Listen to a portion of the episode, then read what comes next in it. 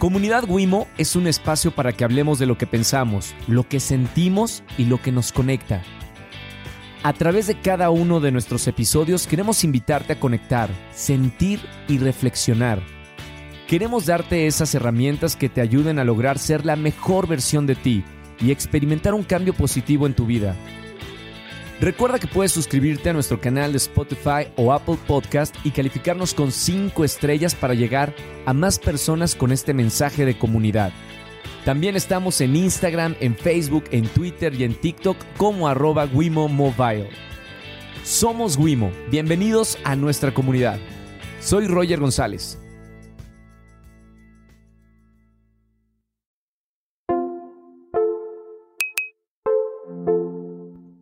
Bienvenidos a este nuevo episodio de Comunidad Wimo. Soy Roger González y voy a entrar ya con nuestro invitado porque seguramente los minutos nos van a comer con los temas que vamos a platicar en esta, en esta mesa. Tengo a un psicólogo especialista en trauma, ansiedad, estrés, un amigo que conocí por Cintia Rodríguez, que también es amigo de, Carlos Rivera, y es alguien que se ha dedicado a cambiar y transformar la vida de muchísimas personas.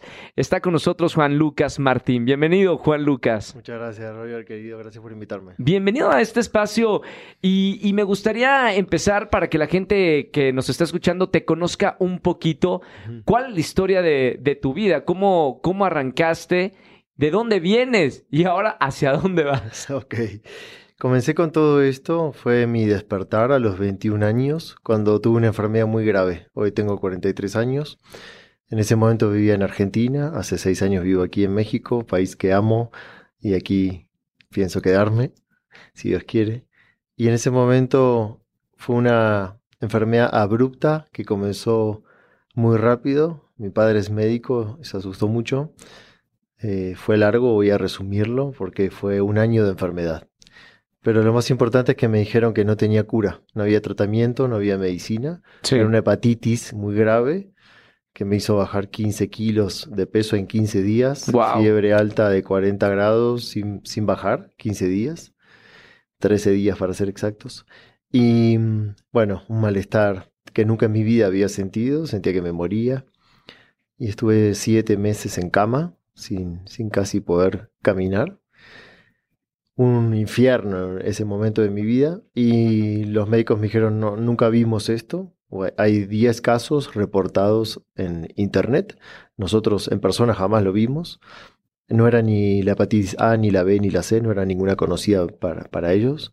Era ocasionada por un parásito muy extraño que se alojó en el hígado y provocó eso. Eso me provocó un desplazamiento de cuatro vértebras. Entonces, primero fue el diagnóstico de la hepatitis. Sí. Dije, no tengo esperanza para la medicina. Me queda solamente cambiar mi actitud. Me deprimí. Estaba muy chiquito para pensar de, de esa manera, ¿no? Sí, fue... A ver, ahí tuve una prueba de poner en práctica algunas cosas que de, muy pequeño había aprendido. Mi madre era psicóloga. Ah, ok. y siempre me había enseñado como el poder del pensamiento, el poder de la visualización creativa, que nunca lo había aplicado. Ya tenías esas herramientas. Así, así de escucharlas desde la infancia. Y veía cómo trabajaba y cómo hacía grupos y retiros, pero nunca las había practicado. Sí las respetaba y las creía, pero no me había tocado practicarlas ni era mi interés por ahora. Y ahí dije, no me queda otra que cambiar mi actitud, estoy deprimido, estoy enfermo, grave, y, no hay nada de afuera que me pueda ayudar, entonces toca hacer algo de adentro. Y empecé a recordar esas enseñanzas de mi madre y sobre todo empecé a visualizar. Y dije, ¿qué es lo que más extraño? Correr. A mí me encanta correr, hacer deporte, ejercicio. Entonces empecé a visualizar que estaba sano, que corría, que retomaba la universidad, estaba en tercer año de la carrera de psicología en ese momento. Y empecé a hacer eso y cada vez que lo hacía, 15 minutos, 20 minutos, me sentía feliz, con buen ánimo. Me daba cuenta que mejoraba mi, mi estado de ánimo interno. Y empecé a hacerlo cada vez más, cada vez más, cada vez más. Y después de cuatro meses de hacer eso, mi hígado dio normal, clínicamente. ¿Y qué decían los médicos? me dijeron milagro, no tenemos explicación, no sabemos qué pasó. Me sentía muy cansado todavía, pero aunque sea clínicamente, me dijeron tu hígado está sano, regenerado, normal. Sí. Listo. Te damos el alta. Y empecé a caminar poco a poco, estaba muy débil, pesaba 52 kilos, hoy peso 70, entonces es muy poco para mí, era un esqueleto. Sí, claro. Y se me desplazaron cuatro vértebras porque no tenía músculo que sostenga la columna, se me había perdido casi toda mi masa muscular. Y empezó con mucho dolor, se me paralizaba la cara, cosquilleo, una pierna, un brazo, a veces la mitad del cuerpo, más un dolor punzante en las dorsales, en la mitad de la columna. Y ahí empecé todo un recorrido de médicos, especialistas en columnas, cirujanos de columna, especialistas en dolor crónico, etc. Y se me habían desplazado cuatro vértebras y me estaban pinzando nervios. Y ahí empezó mi búsqueda. Me querían operar, yo no me quiero operar, y ahí dije voy a buscar medicina alternativa, porque esto no, no puede ser. Me decían, nunca más vas a correr, nunca más vas a nadar, nunca más vas a hacer deporte. Tenía 21 años y me decían, tienes la columna de un hombre de 65. Claro. Un hombre de 65 que está mal. Eso me decían. Esa fue la última opinión del último cirujano de columna y decidí no ir más a los médicos y empezar medicina alternativa, que también algunos son médicos. Y conocí a dos médicos que traían medicinas de Estados Unidos que eran unión de Oriente con Occidente. Por ejemplo, tocando unos puntos de acupuntura, que tiene 5.000 años en la medicina china eso. eso lo hiciste cuando estuviste con nosotros en Venga la Alegría, ¿no? Porque sí. hay puntos en la cara. En todo el cuerpo. En la cara y, en todo el cuerpo que recorre eh, los meridianos de acupuntura. Se llaman meridianos, así como la Tierra, el planeta tiene, tiene líneas como meridianos, bueno, el cuerpo también las tiene, y ahí recorre energía vital, que en chino se dice chi, y en español energía vital. Y esa energía vital va a los órganos, al cerebro. Entonces, si hay como un cortocircuito, empiezan los problemas en cadena. La medicina sí. china lo practica hace 5.000 años, con agujas. Esto es sin agujas. Solo con, con las el dedo. estimulaciones con la yema de los dedos, exacto. Esa es una. Después hay otras con imágenes, haciendo trabajar al hemisferio izquierdo y derecho, que tienen funciones completamente diferentes. Y así aprendí todas estas técnicas y fui estudiando estas terapias que me hacían bien. Y después de siete largos años de visualización de estas prácticas, regeneré mi columna y empecé a correr y empecé a nadar y empecé a andar en bici. Como si nada. De a poco, sí, pero como si... Como eh, si no hubiera pasado. El... No, no me hubiesen dado ningún diagnóstico de claro. esos lapidarios. Y no me pasaba nada y seguí, seguí, seguí. Y después dije, bueno, voy a correr algunas carreras y empecé a correr 10 kilómetros, una media maratón y veía que seguía y no pasaba nada, triatlones. Y bueno, ya pasaron 22 años y sigo. Hace poco corrí el triatlón de La Paz, Baja California Sur. ¡Felicidades! Sí, gracias. Y, y bueno, mi vida cambió para siempre. Después siguieron pasando algunas cosas, seguí estudiando. Tuve muchos pacientes y una época dije voy a empezar a dar conferencias a más personas.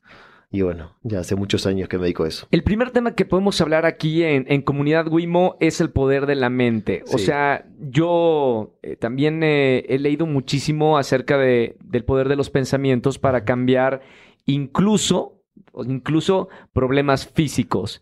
Eh, ¿Qué tanto estudiaste el tema de ese poder que tenemos nosotros para autosanarnos?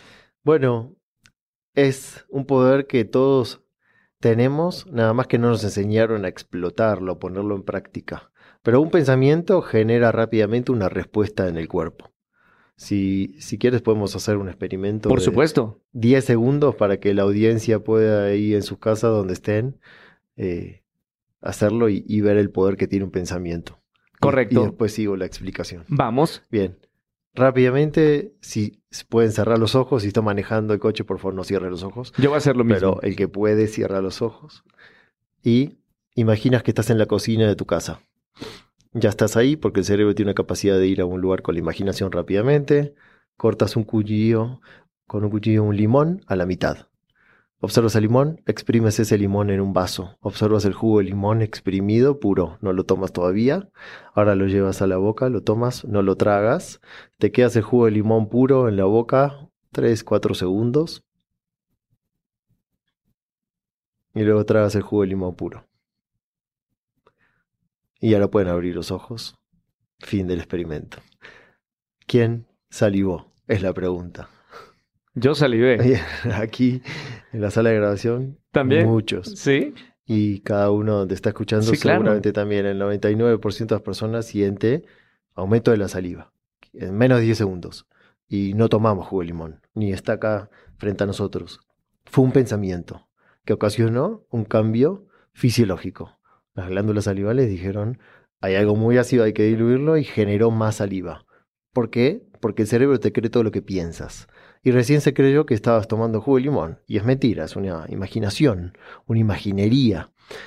Pero se lo creyó. Entonces, así como se creyó eso y generó saliva, también se creen muchas cosas que estás pensando, de miedo, de ansiedad, escenarios catastróficos que aún no pasaron. Y ahí, en vez de, de generar saliva, genera hormonas de estrés. Sí eh, perdón, adrenalina, noradrenalina, cortisol, que es la madre de las hormonas. Y cuando estás feliz, ahí genera las buenas, la de felicidad, oxitocina, dopamina, serotonina, antidepresivo natural. Entonces depende de qué estés pensando, tu estado de ánimo cambia. Claro. Inevitablemente. Y en poquitos segundos. Un pensamiento te puede dar taquicardia. Si estás pensando algo que te da miedo, te puede dar taquicardia. O ansiedad. Sí. Crisis, ¿no? Crisis de pánico, un ataque de pánico. Que nadie se murió de un ataque de pánico. No es que te va a dar un infarto. Nadie que tiene un ataque de pánico no quiere decir que se va a morir y tiene un problema cardiológico. Muchos terminan en la guardia cardiológica y le hacen todo tipo de estudios. Le dicen, mira, ve al psicólogo, haz meditación, ve a caminar al parque porque no tienes nada en el corazón. Eh, tus síntomas se parecen, pero tienes ansiedad, crisis de ansiedad angustia. Entonces, es poderosísima la mente. Ahora, nos metemos en un, un, grave problema para la gente que nos está escuchando y, todos los que están ahorita aquí en esta sala, porque depende de los pensamientos, es como vamos a, reaccionar, ¿no? O sea, lo, lo, lo, que traemos a la mente y, y, lo que nos inculcan desde chiquitos también, ¿no? ¿Qué tan importante es construir o autoconstruirnos con buenos pensamientos para tener en funcionamiento correcto nuestro cuerpo. Fundamental, y no solo para el cuerpo, porque si de las creencias de pequeño es no eres capaz, nunca vas a lograr esto, no eres bueno para esto, eres malo para esto, eh, tu hermano es mejor, tus compañeritos son mejores, todo eso que nos han dicho y hemos escuchado alguna que otra vez, tal vez nos lo dijeron con mala intención desde la ignorancia, pero el cerebro de 0 a 7 años se cree todo como acaba, se acaba de creer lo que hicimos con el jugo de limón. Claro. Bueno, ahí hay menos filtro en la infancia. Y te crees todo lo que vas escuchando. Entonces, construyes una realidad personal, una autoimagen de ti mismo, una autoestima y, y cómo es la vida. Y si te crees que la vida va a ser difícil, vas a ver la vida con esos lentes. Sí. Y si crees que no eres capaz para ciertas cosas, te vas a sentir que no eres capaz y vas a elegir otras aunque no te gusten. Y así eh, vamos eligiendo y construyendo nuestra autoestima, nuestra imagen de nosotros mismos y de cómo es la percepción de la vida. Así que es clave reprogramar eso. ¿Hay forma de revertirlo sí se puede. A, esta edad? O sea, una vez que eres adulto, o no importa si tienes 30, 40 años, revertir todos esos años de pensamientos negativos o, programación negativa. Sí se puede. ¿Cómo? Con la práctica.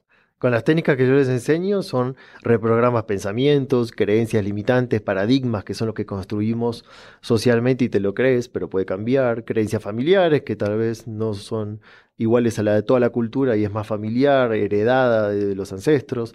Todo tipo de creencias y paradigmas se puede cambiar. Y ¿Cuesta trabajo?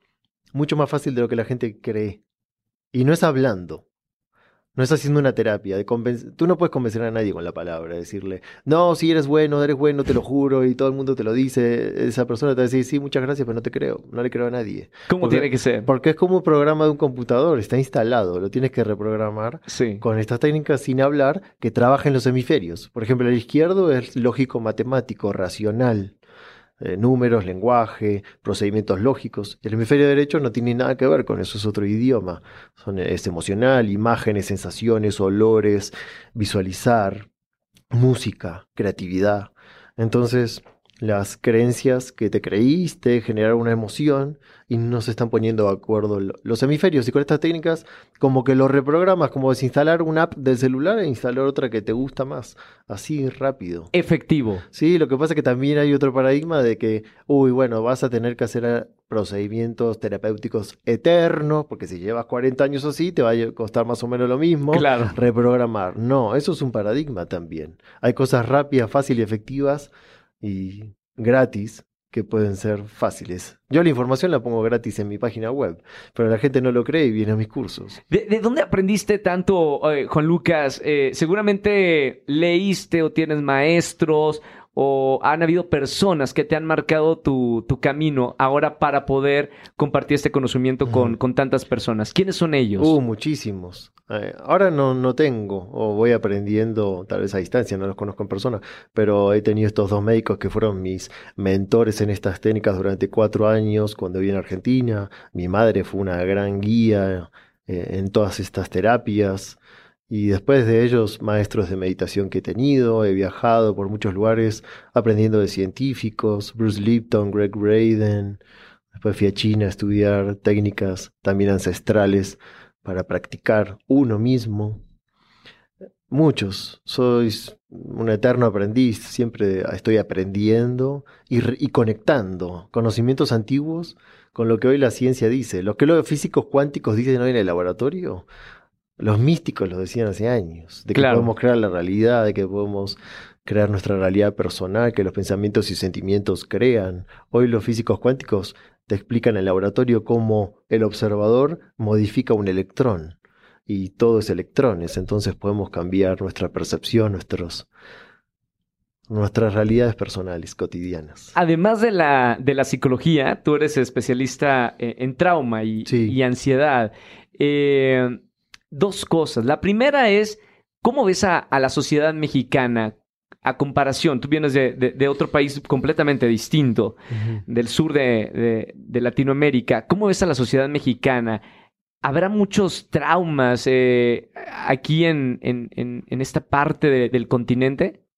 Mira, traumas hay en todas las latitudes de este planeta, porque trauma hay que desmitificar un poco. Trauma no es que vivió algo terrible como ir a la guerra, obviamente que fue a la guerra estaba súper traumatizado, pero hay experiencias de la vida cotidiana que todos hemos vivido que son traumas.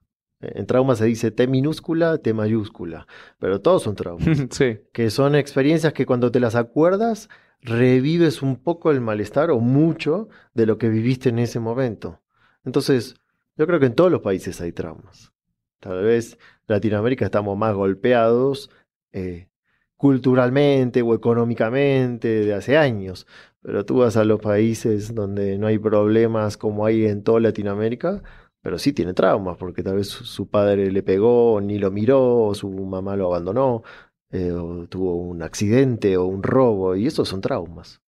Entonces, el trauma es muy interesante, pues si no lo resuelves, aprendes a reaccionar en vez de responder. Claro. Y ahora, la adolescencia eh, está, está muy difícil ahora pasar la adolescencia hmm. en esta época con tantas redes sociales. Y hay mucha ansiedad y hay mucha depresión por redes sociales. ¿Qué has estudiado al respecto de, esto?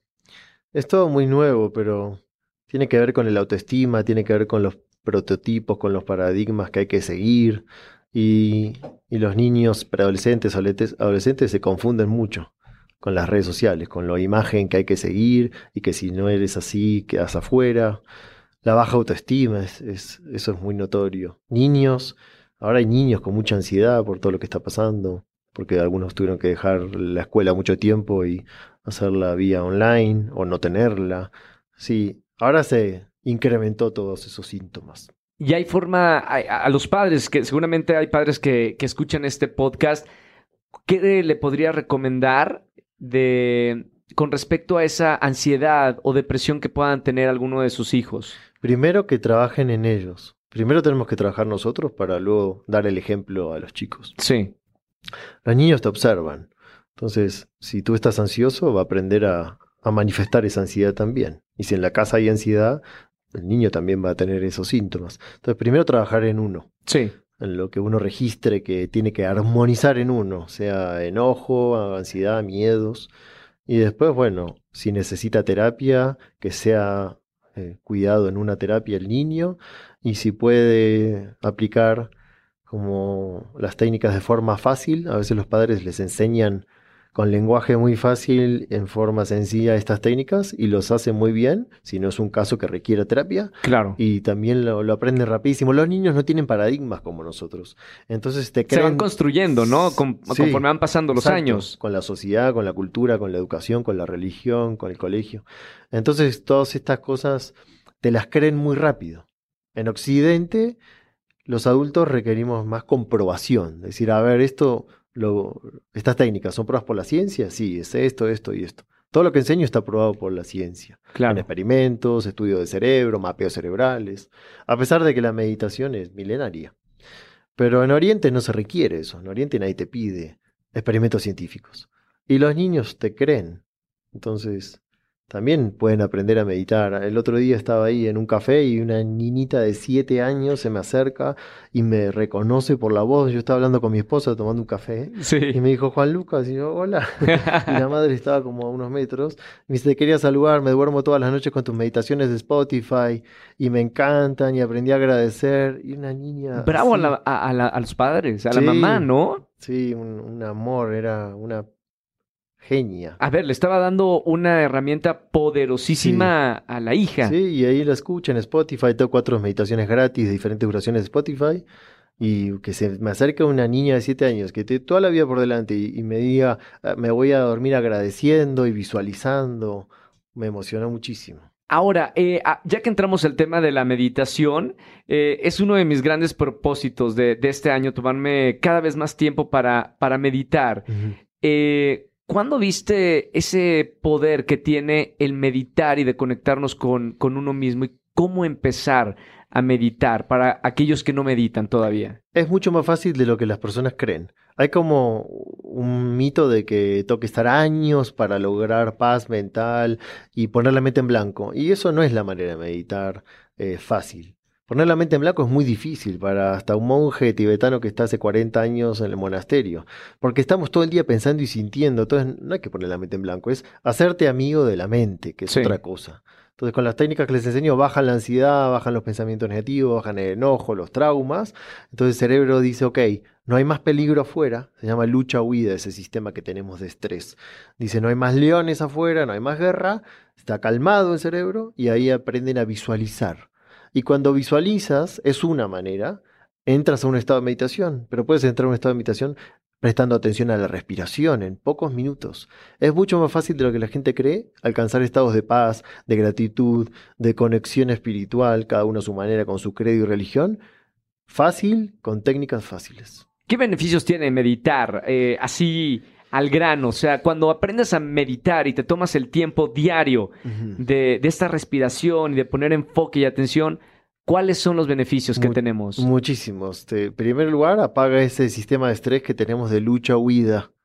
Y, se apagan las hormonas de estrés, todo el mecanismo de peligro, y hay una repercusión física, calma, paz, las hormonas de estrés apagan y como decía hace un rato, se liberan las hormonas que los científicos le dicen de felicidad, oxitocina, que le dicen la hormona del amor, dopamina, serotonina, que es un antidepresivo natural que genera la glándula pineal.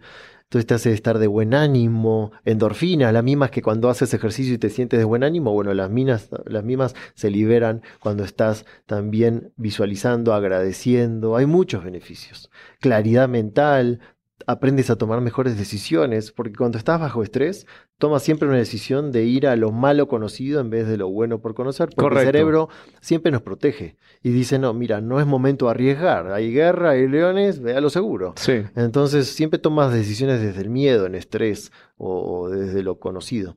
Cuando apagas eso, tomas mejores decisiones porque puedes sentir más qué quiere tu corazón, no solo lo que dicen tus paradigmas, alegría, hay un montón de beneficios que, empiezas a ver y rápido, ¿no? Después de años.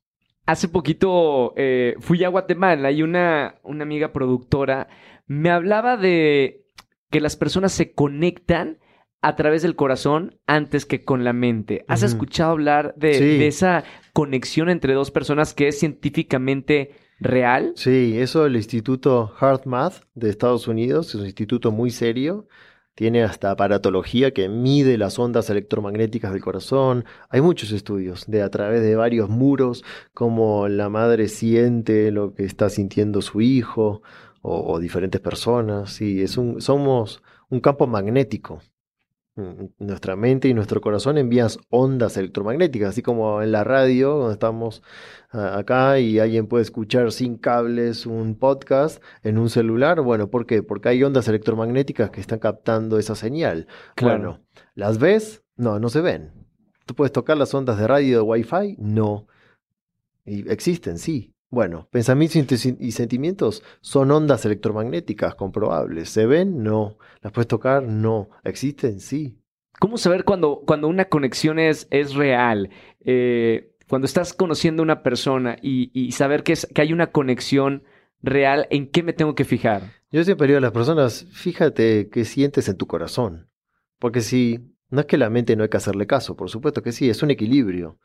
Pero eso que llamamos sexto sentido, que se nos fue apagando porque en la infancia nos lo anularon, que era lo que sentías, lo que tú querías y preferías y te decían, no, esto debe ser así. Entonces fue apagando eso, eso que le llaman intuición, sexto sentido, corazonada, hay muchas palabras. Hay que recuperar eso, porque eso no miente. En una decisión, por ejemplo. ¿Qué hago? No sé si deciré A o B. Claro. No sé, yo no lo sé la respuesta. ¿Qué sientes en tu corazón? No pienses qué te van a decir tus padres, si van a estar de acuerdo, tu sociedad o eh, X. Es qué sientes. Y la gente ahí dice esto. A o B, con certeza. Y están dudando porque entran los miedos, el pensamiento. prejuicios, el pensamiento. Claro. Pero si tienes claridad, quitas ese ruido y escuchas esa sabiduría. Aquí hay neuronas en el corazón. Ah, eso no sabía. Miles. Eso se descubrió en 991, 1991. Y eso se sabe poco. Y esas neuronas intuyen, recuerdan, iguales que estas. Claro.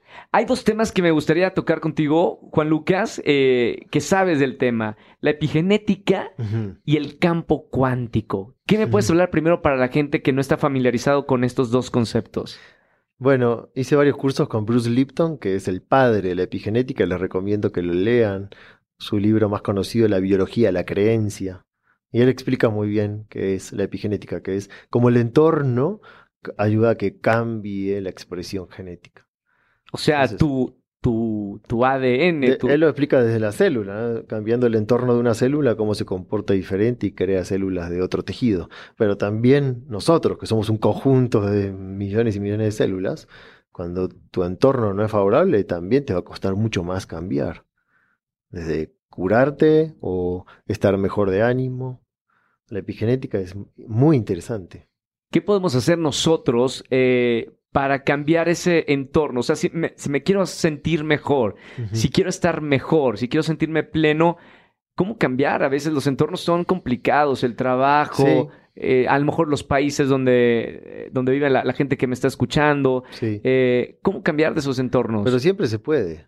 Incluso en contra de entornos que no son favorables. Sí, sí. Y hay, hay mucha carga también emocional de pero no estoy contento aquí, lo que pasa es que tengo miedo de cambiar. Bueno, el miedo te está obstaculizando, pero no quiere decir que no puedas encontrar un mejor trabajo, sí se puede. A mí me, me escribían en pleno 2020, donde muchas personas estaban perdiendo el trabajo por la crisis global, y me decían, estoy practicando lo que tú enseñas, de visualizar, de no perder la fe, la esperanza y pensar en positivo y sentir gratitud. Y me acaban de contratar en plena 2020, cuando están despidiendo gente, a mí me contrataron de justo la empresa que quería y me pagan el doble. Entonces siempre que yo creo que se puede, no, no hay que generalizar. Sí, hay, hay ambientes más retadores y circunstancias y hay gente que nace en un lugar más eh, difícil que otros, pero la fuerza del espíritu de todas las personas, de los humanos, es muy fuerte. Entonces yo conozco personas que salieron de los lugares más difíciles y hoy son felices. Eh, son exitosos en todo sentido. Entonces yo creo que siempre se puede, no hay que decir, ah, no, bueno, sí, tú, eh, no, estás condenado a que te vaya mal porque, pobre, mira el entorno que tienes. Y tú es más fácil, vas a ser más feliz. No, nada que ver. No tiene que ver con eso. Tienes, eh, tienes un hijo, ¿verdad? Sí, de eh, nueve años. ¿Qué le enseñas? O sea, teniendo tanta información, y esto va para los papás que me están escuchando, ¿cómo formar eh, emocionalmente y con la mayor cantidad de herramientas a una nueva persona? Bueno, primero estoy muy atento a no transmitirle los paradigmas y creencias que me enseñaron a mí. Por ejemplo, que me hicieron ¿qué, mal. ¿qué paradigmas tenías tú de, pequeño? Uh. ¿O con los que creciste? Eh, sobre todo he crecido con, con ambientes de negatividad, de, de futuro difícil, de el dinero, el dinero es malo, y para ser espiritual eh, tienes que elegir la austeridad y ser pobre. Todos esos paradigmas fueron muy limitantes sí. hasta que los quité, pero de todo tipo. Y entonces estoy atento siempre, uno nunca termina, ¿no? Pero de limpiar en mí todos esos programas obsoletos que me hicieron mal para no pasárselos a mi hijo. Y obviamente me equivoco y si me veo que le estoy, transmití algo que por costumbre, porque no lo quité en mí, repetí lo que me decía mi padre, le pido perdón y le digo, no, eso no es así, y no tengo el librito de cómo ser el mejor padre, eso no existe, pero sí estoy atento, lo más consciente posible, de darle a él todo lo diferente que a mí me hizo daño. Ok, no transmitir paradigmas que tienen los padres. miedo. Ok. El miedo es terrible, el miedo anula a la gente. Entonces le transmito seguridad, lo reconozco, sus virtudes, lo que hace bien, para que construya una autoestima. Un niño que construye una autoestima sana, la vida después es mucho más fácil. ¿Cómo, cómo le haces para que, que, tu hijo tenga autoestima? Es un tema muy importante porque yo, bueno, me han escrito a través de redes sociales mm. que a veces es difícil construir una autoestima cuando no la tienes, sobre todo cuando ya son adultos. Sí. ¿Cómo le haces para construir una autoestima fuerte? Al niño reconociéndolo, estimulándolo, diciéndole todo lo que hace bien, los valores que tiene, eh, diciéndole lo que valoras de él o ella. Eso, esa es la base. ¿Y de grande? En vez de criticarle y decir lo que hizo mal y regañar, todo eso destruye la autoestima. No quiere decir no poner límites, ¿eh? porque la gente malinterpreta. ¿eh? Claro. Pero tengo que dejarlo hacer todo. No, nunca dije eso. Es Simplemente no dañarle su valoración. Y de grande, si ya tienes heridas en autoestima, que todos tenemos, bueno, ahí en los cursos, sobre todo en The Givers, que dura seis meses, pero en las técnicas del primer curso también lo enseño, es justamente, esos son traumas, son heridas que quedaron ahí a nivel emocional y también te creíste que no podías algo o que no eres bueno en algo o que no vales lo suficiente. Y hay que sanar eso, porque si no eliges relaciones que te confirman eso. Alguien que se siente que no vale y que no es suficiente va a elegir pareja, por ejemplo, que le confirmen eso. Claro. va a repetir historias. Si sana eso, sí se puede, de adultos, lo haces y te amas a ti mismo y te valoras y dices, yo no acepto más maltrato, ni falta de respeto, ni maltrato, ni desvaloración. Elijo gente que me valore y lo hace. Hablando de, relaciones, eh, creo que es un tema muy importante ahora que estamos en el mes de febrero. La gente que está escuchando como cada eh, miércoles nuestro podcast, ¿cómo construir una relación buena, sana, de esas que la gente dice, es una relación tóxica, no quiero eso? ¿Cómo construir una buena relación? Amándote a ti mismo, primero, reparando tu autoestima y amándote cada vez más, queriéndote, dejando de hacer las cosas que nunca fueron quererte y cuando haces eso, aparecen las personas que te quieren amar como eres. Y tú, y di vuelta.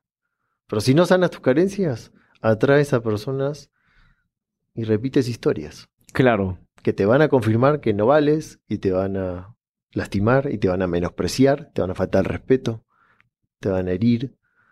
Y si tú te amas, no permites eso. Si tú te amas, no permites que nadie te humille o te falte respeto. Por supuesto. Ni una pareja, ni un jefe, nadie. Ahora, eh, ¿cómo, ¿hay algún secreto para, para tener una, una relación eh, larga, duradera, bonita, más allá de lo que me acabas de decir? Porque una cosa es un año.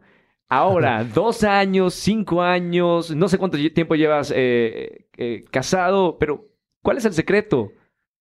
aparte de lo que acabo de decir, no querer cambiar al otro. ok, ¿cómo es eso? Aceptarlo como es y, Tal cual. y amarlo como es. Eso es el amor incondicional que nos enseñaron los maestros, como Jesús, por ejemplo. Cada uno le decía diferentes palabras. Buda le decía una manera, Jesús de otra. El amor incondicional, que es no te quiero cambiar, te amo porque decido amarte, bajo cualquier condición. No si hay agresión del otro lado, ahí ya hablé de eso. Ahí se pone el límite o te vas para otro lado porque te valoras. Pero alguien que te ama y tiene defectos como tú, si quieres que eso dure, es darle lo mejor de ti y no querer modificarlo a tu conveniencia. Aceptarlo como es. Enfocarte en ti. Puedes enfocarte en ti y el otro también en sí mismo y compartir la vida armónicamente. si ambos están tratando de cambiar mutuamente, ahí empiezan los problemas. O echar culpas. Hay que perdonar. Si no perdonas, no avanzas. Y siempre hay rencores en un vínculo de dos personas. Porque nos equivocamos, porque estamos aprendiendo. Entonces, si no perdonas todo el tiempo, no te fijas lo bueno en el otro, no quieres cambiarlo, entonces no avanzas. Si perdonas, si le ves lo bueno en el otro y no los defectos, porque tú también los tienes. Hay que madurar. Para tener ese pensamiento hay, hay que ser Pero be- se bastante maduro. Pero se puede. Hay que decidir madurar y hacerlo. ¿Cómo, ¿Cómo se decide madurar? Así. Porque hay gente que tiene 25, 30 años y a lo mejor no somos tan maduros. Pero no quiere cambiar esa persona. No nos tenemos que engañar. La mayoría de las personas no quieren cambiar, pero sí saben que pueden. A nivel No, emocional. no- no hay edad para a cambiar. nivel emocional me refiero. Claro. Porque le echan la culpa. A mí, a mí me pasa a veces, cuando atendía pacientes o en los cursos, que está en víctima la persona y le echa culpa a todo el mundo. No, porque mi papá, porque mi mamá, porque mis exparejas, porque mi familia, mis hermanos, mi jefe. A ver, todos están mal. Tú eres el pobrecito. ¿Y tú qué haces para cambiar? Nada. Entonces, estás como queriendo cambiar, pero no haces nada para cambiar. Claro. No te modificas a ti, lo malo, los defectos que tienes, no pones límite, no demuestras amor, pero quieres que te lo den. No das, pero quieres que te den. Pides, solamente pides. Así no. Es una decisión, es decir, es verdad, voy a cambiar. Voy a dejar de estar en víctima, voy a dejar de estar en ese rol, voy a empezar a dar en vez de estar todo el día pidiendo. Si haces eso, a los días empieza a cambiar tu vida. Siempre hay un buen momento, ¿no? O sea, hay gente que puede estar escuchando esto y recién ahora dice, es verdad, Sí. voy a cambiar hoy, voy a cambiar eh, ya hoy, ni mañana, Exacto. ahora mismo. Sí, yo lo he hecho y mucha gente lo ha hecho. De decir, no aguanto más este trabajo. Lo hice varias veces. Cuando aprendía, cuando era principiante en psicología, que los paradigmas eran te tienes que foguear y te tienen que maltratar y tienes que sufrir para aprender, para luego ser un buen psicólogo. ¿Sabes las cosas que viví? Que me hacían sufrir hasta que un día dije, basta, esto es un paradigma. Renuncio ahora. Y no tenía un peso en mi cuenta bancaria. No me podía el lujo de renunciar, pero eh, dije, mi felicidad no la negocio y a mí el maltrato no va a perpetuarse en mi vida, es renuncia ahora. No, pero ¿cómo? Sí, ahora. ¿Y qué hiciste? Y eso me decían, ¿y qué vas a hacer?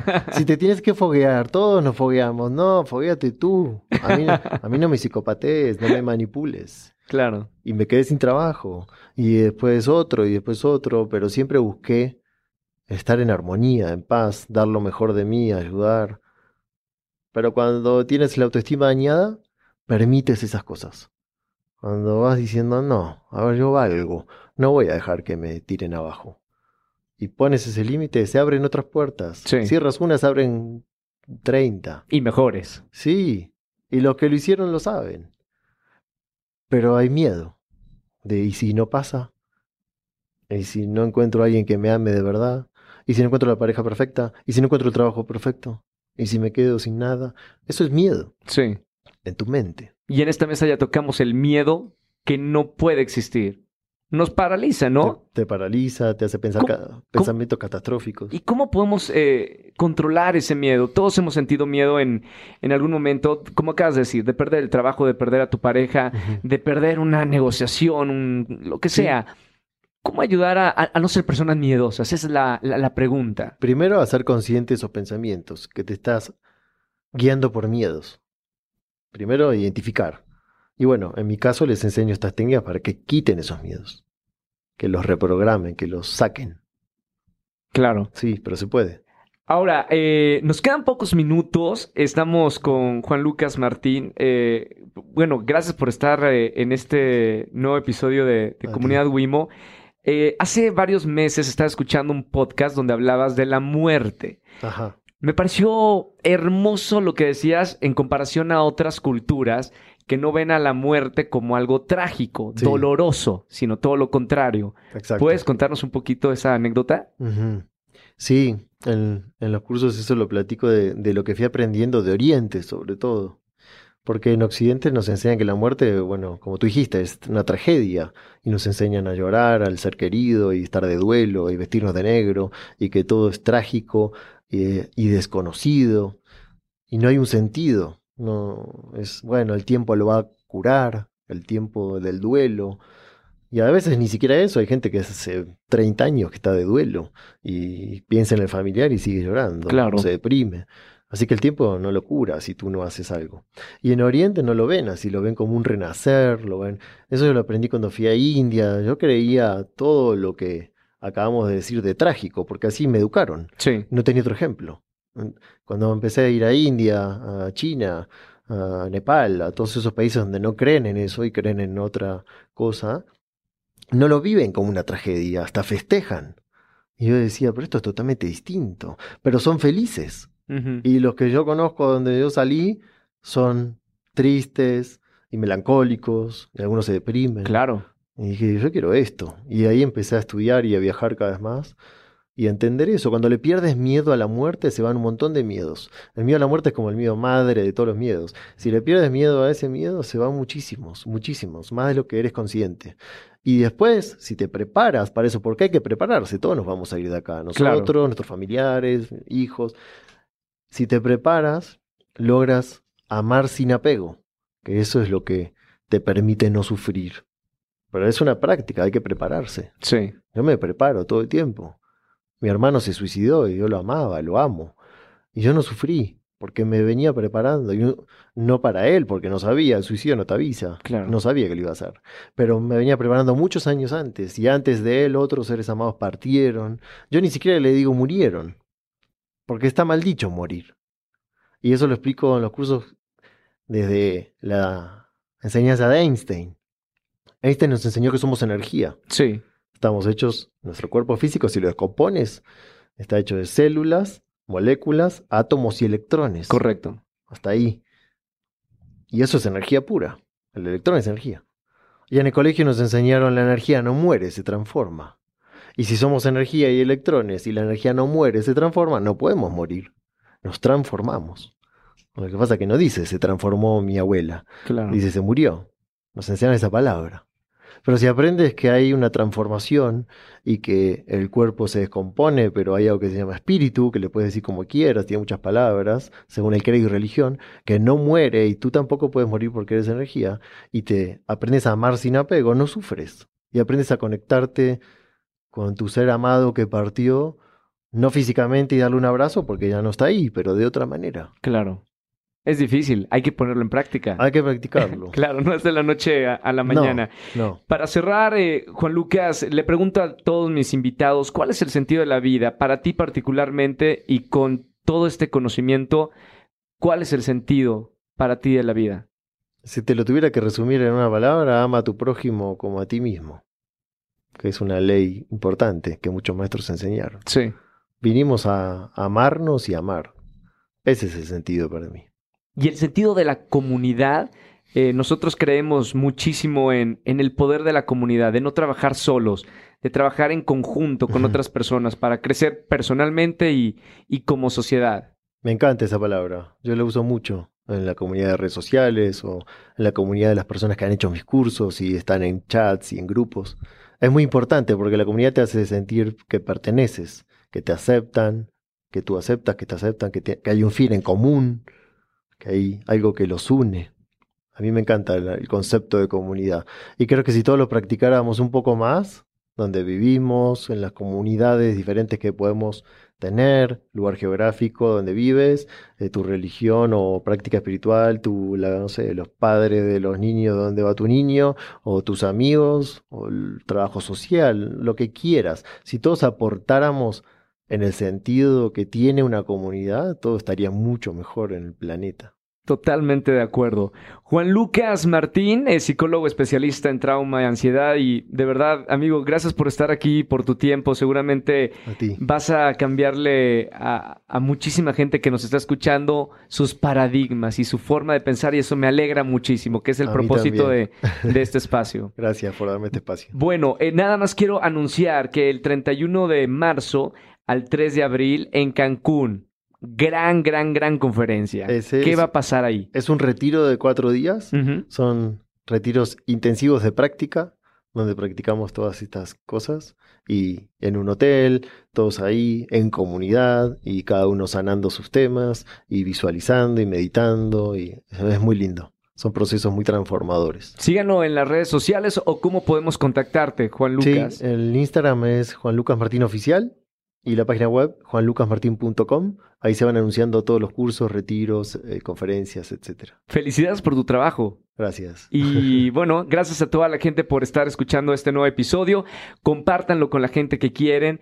Podamos, eh, vamos a tratar de, cambiar la, la, vida de la gente que nos está escuchando, por lo menos hacerle un día diferente. Gracias Juan Lucas por estar con nosotros aquí en Comunidad Wimo. Y bueno, compartan esto y hasta el próximo miércoles. Chao. Espero que hayas disfrutado nuestro nuevo episodio de Comunidad Wimo. Recuerda que puedes activar las notificaciones en nuestro canal de Spotify o Apple Podcast para nuestros siguientes episodios. Y no olvides calificarnos con 5 estrellas para que más personas puedan visualizar nuestro canal. Si quieres enterarte de todas las actividades que haremos próximamente, síguenos en nuestras redes sociales en Instagram, en Facebook, en Twitter y TikTok nos puedes encontrar como arroba Wimo Mobile. Si te gustó este episodio, no olviden compartirlo en sus redes y gracias por ser parte de nuestra gran comunidad. Somos Wimo y hasta la próxima semana.